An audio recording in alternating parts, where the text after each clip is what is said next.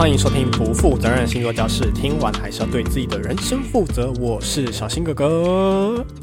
好，今天呢这一集呢，上次呢有跟大家聊说，这一集会跟大家介绍上升星座的对面的那一个下降星座，以及合得来就互补，合不来就对冲的对宫星座。哈，好啦，关于下降星座呢，其实在那个第三集已经有跟大家聊过了哈，那不知道大家有没有先去听那一集呢？哈，好，那在介绍对宫星座之前呢，有一件事呢要跟大家小小科普一下，好，要科普什么呢？大家应该都有听过一个说法，就是说如果你的星座跟另外一个人的星座，如果你们是同元素的话，我就会容易合得来。好，比如说都是水象星座啊，好，或者都是火象星座，好，你们就会合得来。那为什么会有这个说法？哦，大家有没有想过为什么呢？这就要说到说，大家可以想象一个画面，就是我们把十二个星座，好，按照顺序，和母羊、金牛、双子、巨蟹、狮子、处女、天秤、天蝎、射手、摩羯、水瓶、双鱼的这个顺序呢，把它排成一个圆圈。好，那我们把同样的元素，好，比如说我们都把火象星座的这三个圈起来，然后呢，画到这个圆的圆心，它会发现一件事情，就是会画出一个宾士的图案。就是这三个星座呢，会把整个圆呢分成三个。夹角是一百二十度的扇形，好，会三等分它。那同理呢，土象星座、风象星座、水象星座也是。好，你把这三个同样元素的星座在星盘里面圈起来，然后画一条线连到圆心，就会形成三个一百二十度夹角的扇形。好，那传统上来说，一百二十度它有一个专有名词叫做三分相，好，就是把整个圆三分之一。好，那。三分相呢，是所有的相位里面，我们传统上认为来说是最好的相位。好，什么是相位呢？好，相位就是星盘上的任意的两个点，画一条线，各画一条线连到圆心，好，然后形成的这个夹角就叫相位。这是一种让大家比较简单可以理解的方式了。好，所以如果说你们两个是同样的星座，好，那广义上来说，你们就是合相，好，就是合在一起的相位。那如果你们是形成九十度，好，或者画一条线连到圆心形成一百八十度，好，那就是不一样的相位。那本频道呢，接下来的几集就会用不一样的相位来做切入点，好，聊聊十二星座彼此之间的关系。好，那有一点要先跟大家打个预防针，就是我们聊的只是广义的相位，好，就是我们今天不聊狭义的相位，哈，就是还有很多的容许度，那个那个，我觉得可能对我自己身边的朋友来说，可能太。复杂了哈，我们今天就不讨论那么细哈，我们只聊广义的部分。好，那既然同元素就会合，那为什么同样的模式，好，就是开创、固定、变动就会不合呢？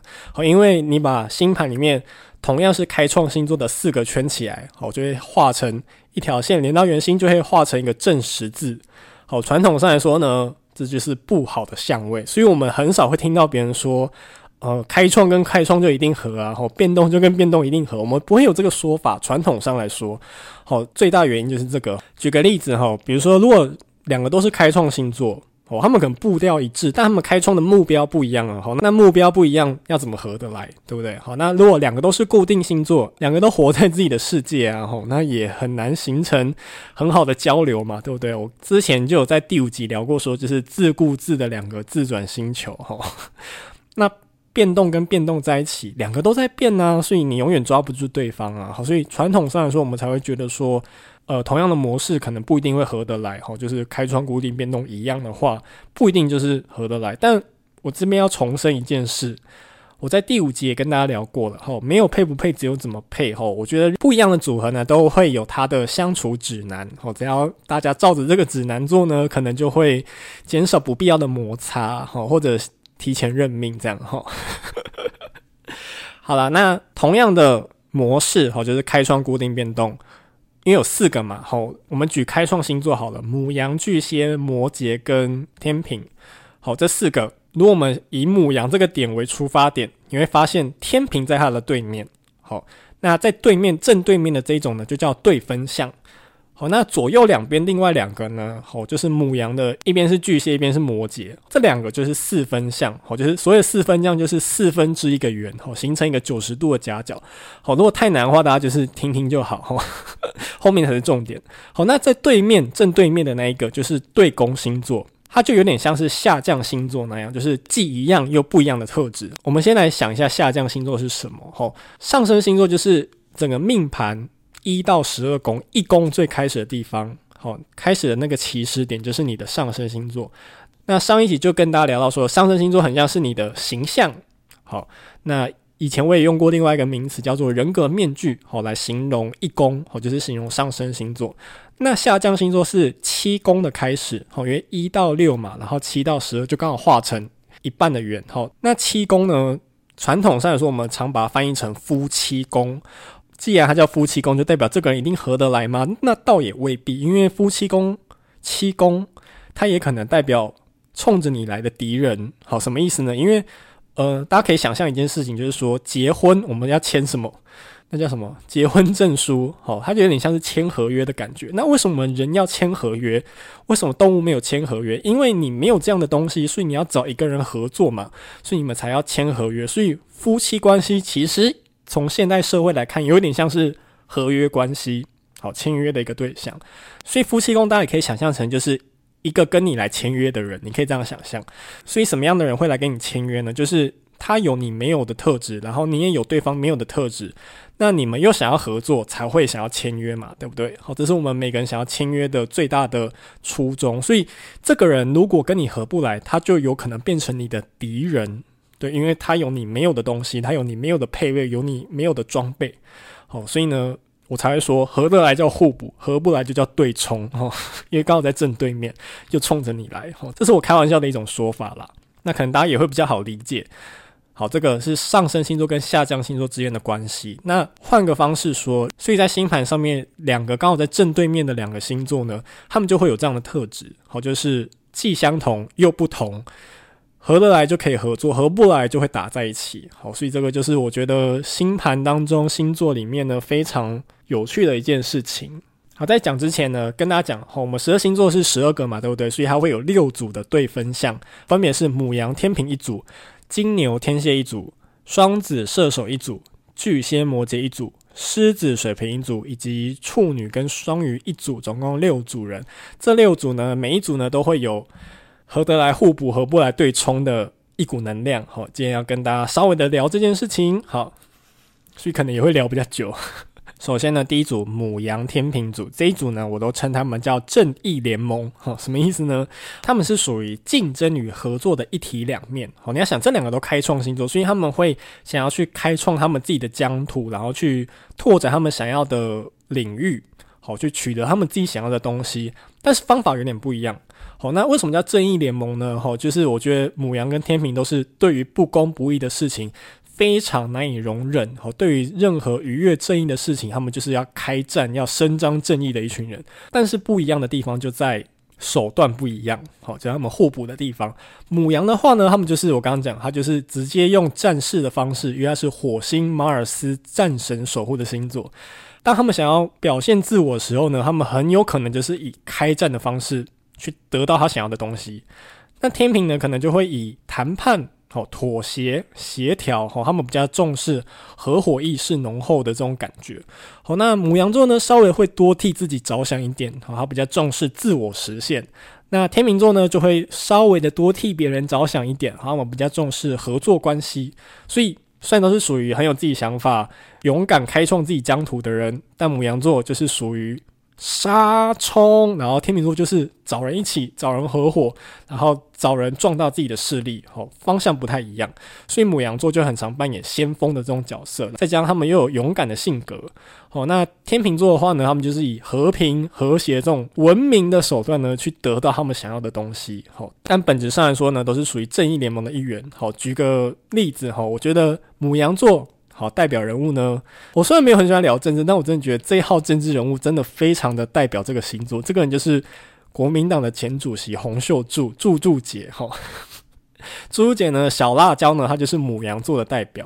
大家应该就可以想象那个感觉嘛，对不对？好，那我举另外一个可能大家会比较想不到的，就是 S.H.E 里面的田馥甄 Hebe，她也是母羊座。哈，所以母羊座就一定要很泼妇骂街那种很小辣椒的形象吗？不一定哦。但是你要想。田馥甄在 S.H.E 里面，他确实都是第一个在做很多事情的人。好，比如说第一个出来开个人演唱会，第一个出来自己发片的一个先锋。我觉得田馥甄在这方面就默默的表现出母羊座的特质。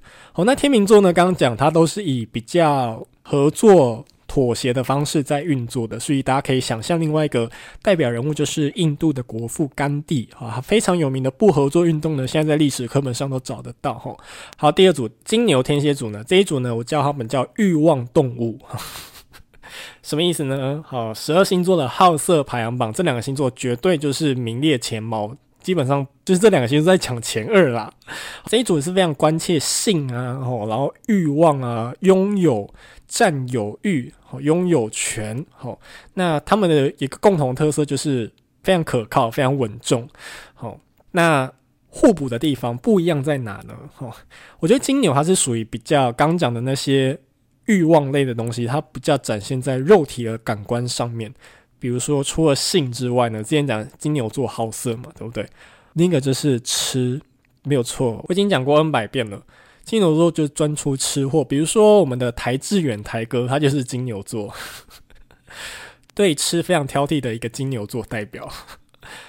那在欲望展现上呢，天蝎座就比较着重在情感上面、精神上面，那种占有是比较着重在情欲方面、灵魂上面的，这是一个比较抽象的形容啊。所以我会觉得说，天蝎座的变态应该比金牛座更胜一筹。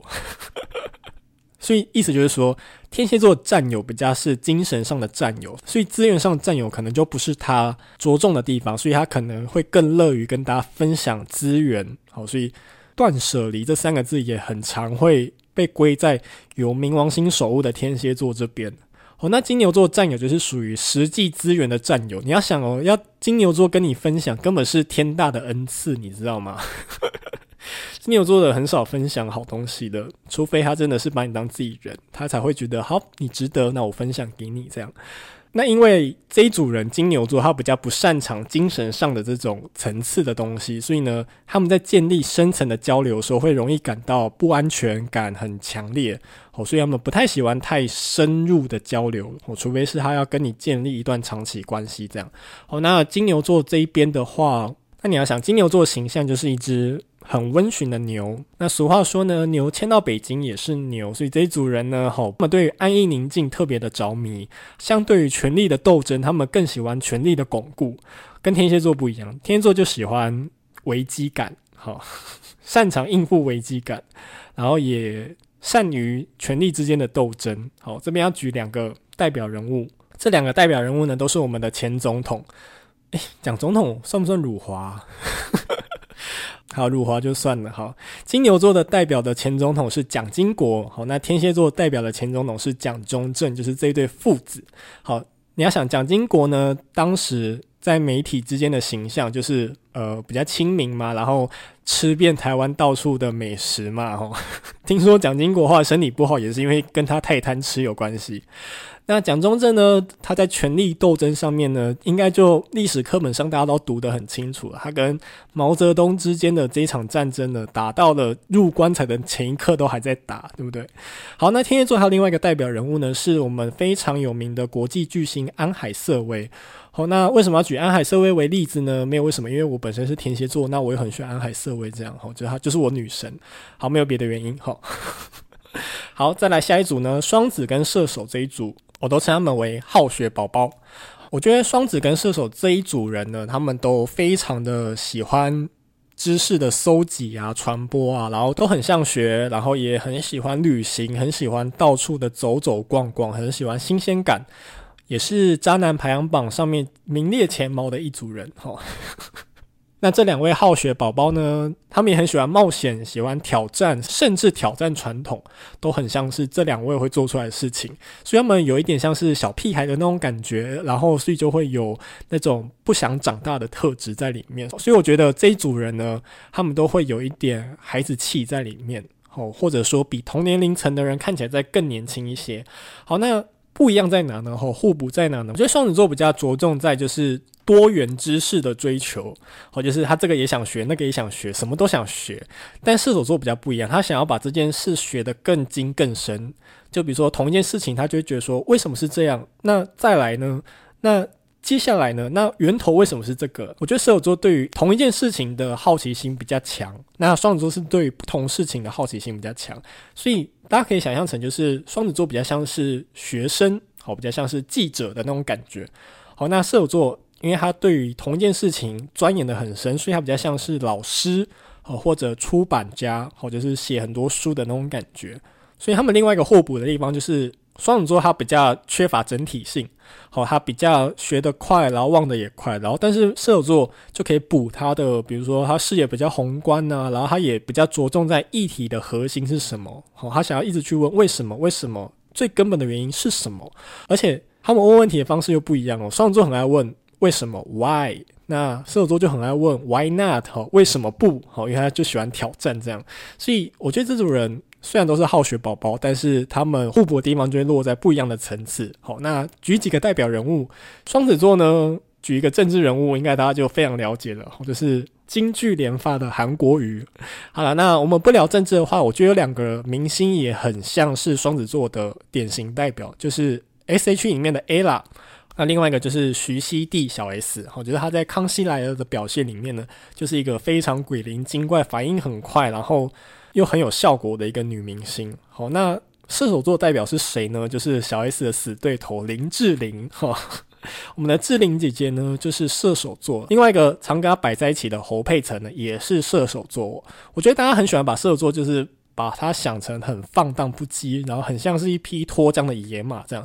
但我觉得大家一定要去看到射手座很人性的那一面。哦，很文明的那一面，就是我觉得志玲姐姐跟侯佩岑把射手座的这一面演绎的非常好。而且大家不要忘记一件事情哦，林志玲跟侯佩岑他们主持过的三金典礼其实也不少哦，不少于小 S 哦。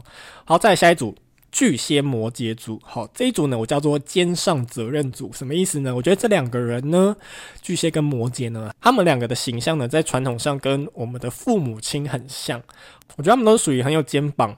然后是可以托付去承担很多社会责任的一组人，哦，我觉得那种感觉很像是，我不知道大家有没有听过日本有个团体叫早安少女组，我听他讲出来好像就透露自己的年纪了，对不对？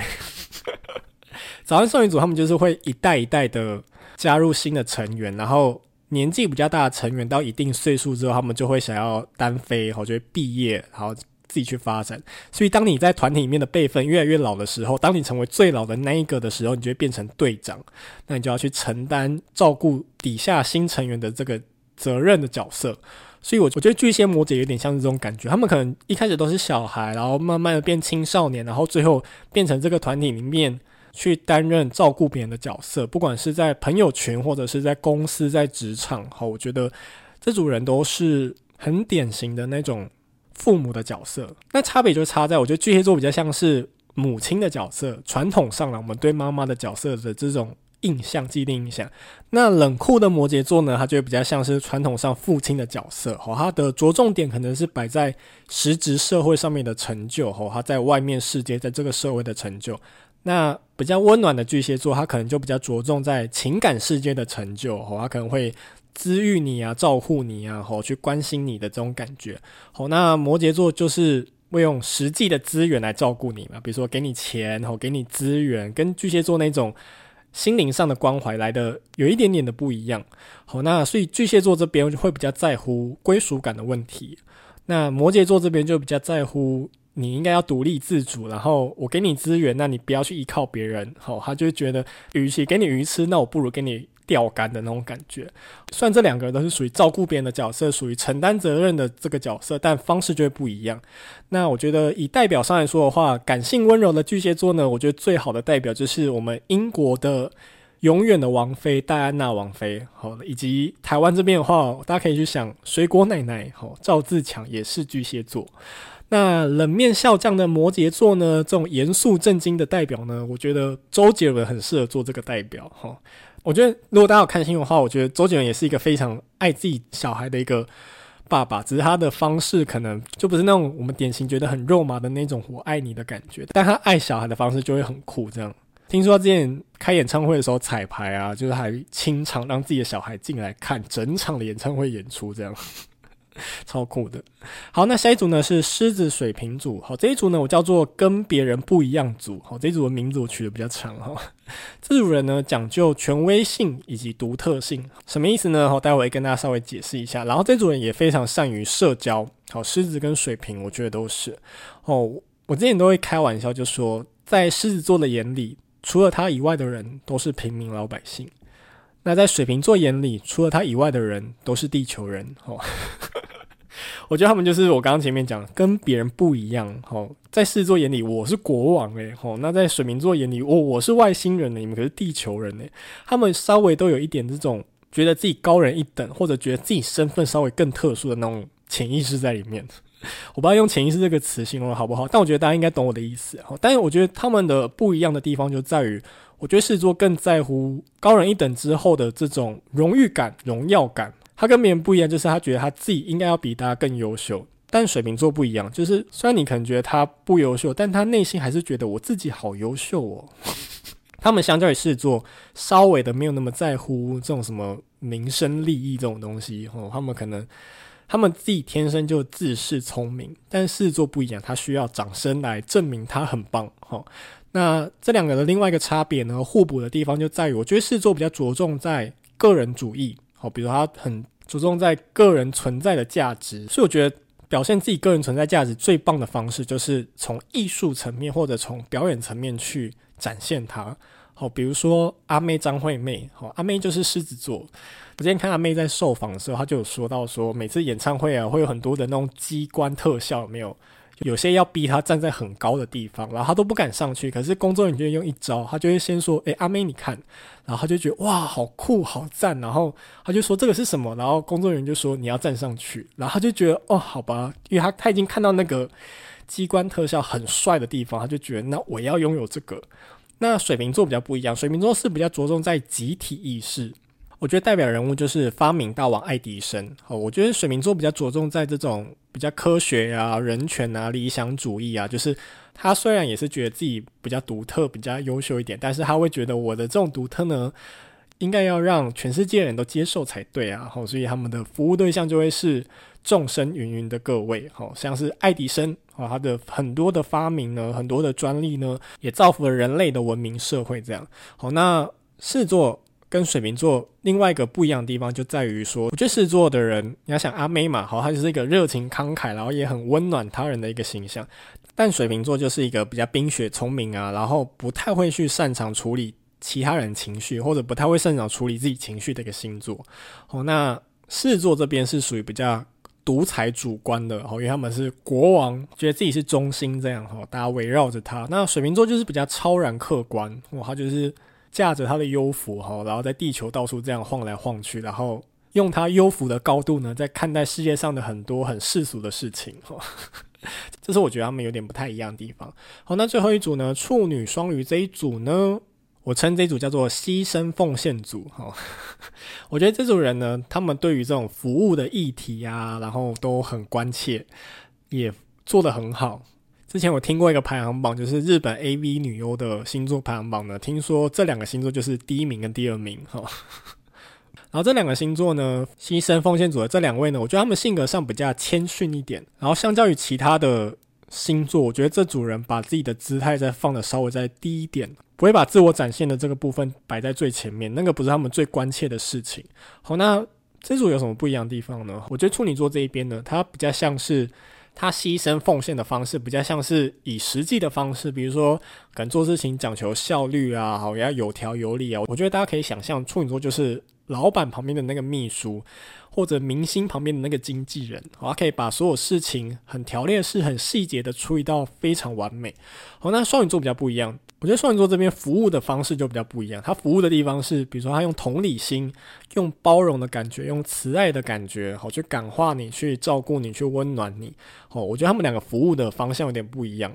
那处女座这边是用身体力行、好劳务劳动的方式，就刚刚讲好秘书啊、经纪人啊，就是用这种身体劳累的方式在付出。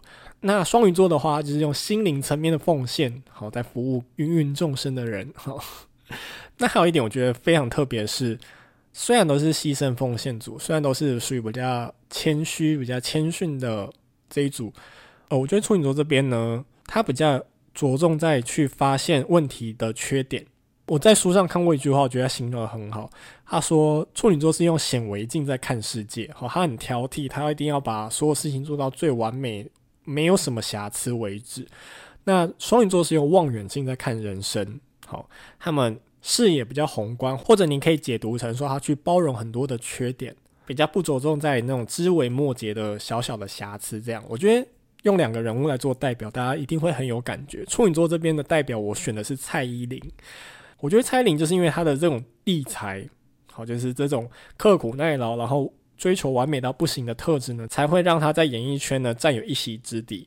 那双鱼座这边我选的代表是蔡康永，好，只是康熙来了的主持人康永哥，好，他之前也出过一本书，就是在讲情商。他觉得做人不能永远的都是去配合别人，有时候我们也要去接纳自己不好的地方，然后。用自己最真实的一面去跟这个社会相处，所以我觉得蔡康永就很符合我刚刚讲的用望远镜看人生的这句话。那这组人还有一个共同点，处女跟双鱼，就他们都很容易焦虑。那最大的特别是处女座的焦虑，最后就会发展成肠躁症，哈，就是肠胃不好，容易拉肚子或者其他的生理疾病。那双鱼座这边的焦虑就比较容易发展成心理疾病，这样。好了，以上就是从。六组不一样的对宫星座来帮大家做分组，然后我觉得大家可以用不一样的切入点呢去看不一样星座之间的关系。那我也发现，其实对宫星座的两个人还蛮容易处得来的。我身边有一些。朋友、情侣，甚至是夫妻，他们就是属于太阳星座在对宫的部分。我觉得这件事也蛮有趣的哈。好啦，那以上就是今天的内容。如果你喜欢我的节目的话，欢迎订阅我的频道。如果你是 Apple Podcast 用户的话，也欢迎给我五颗星。说明栏连接最下方都有抖内的连接，所有的收入的百分之三十都将捐给台湾之星爱护动物协会，一起帮助流浪动物做节育哦。以上不负责任星座教室，听完是要对自己的人生负责。我们下回再见喽，拜拜。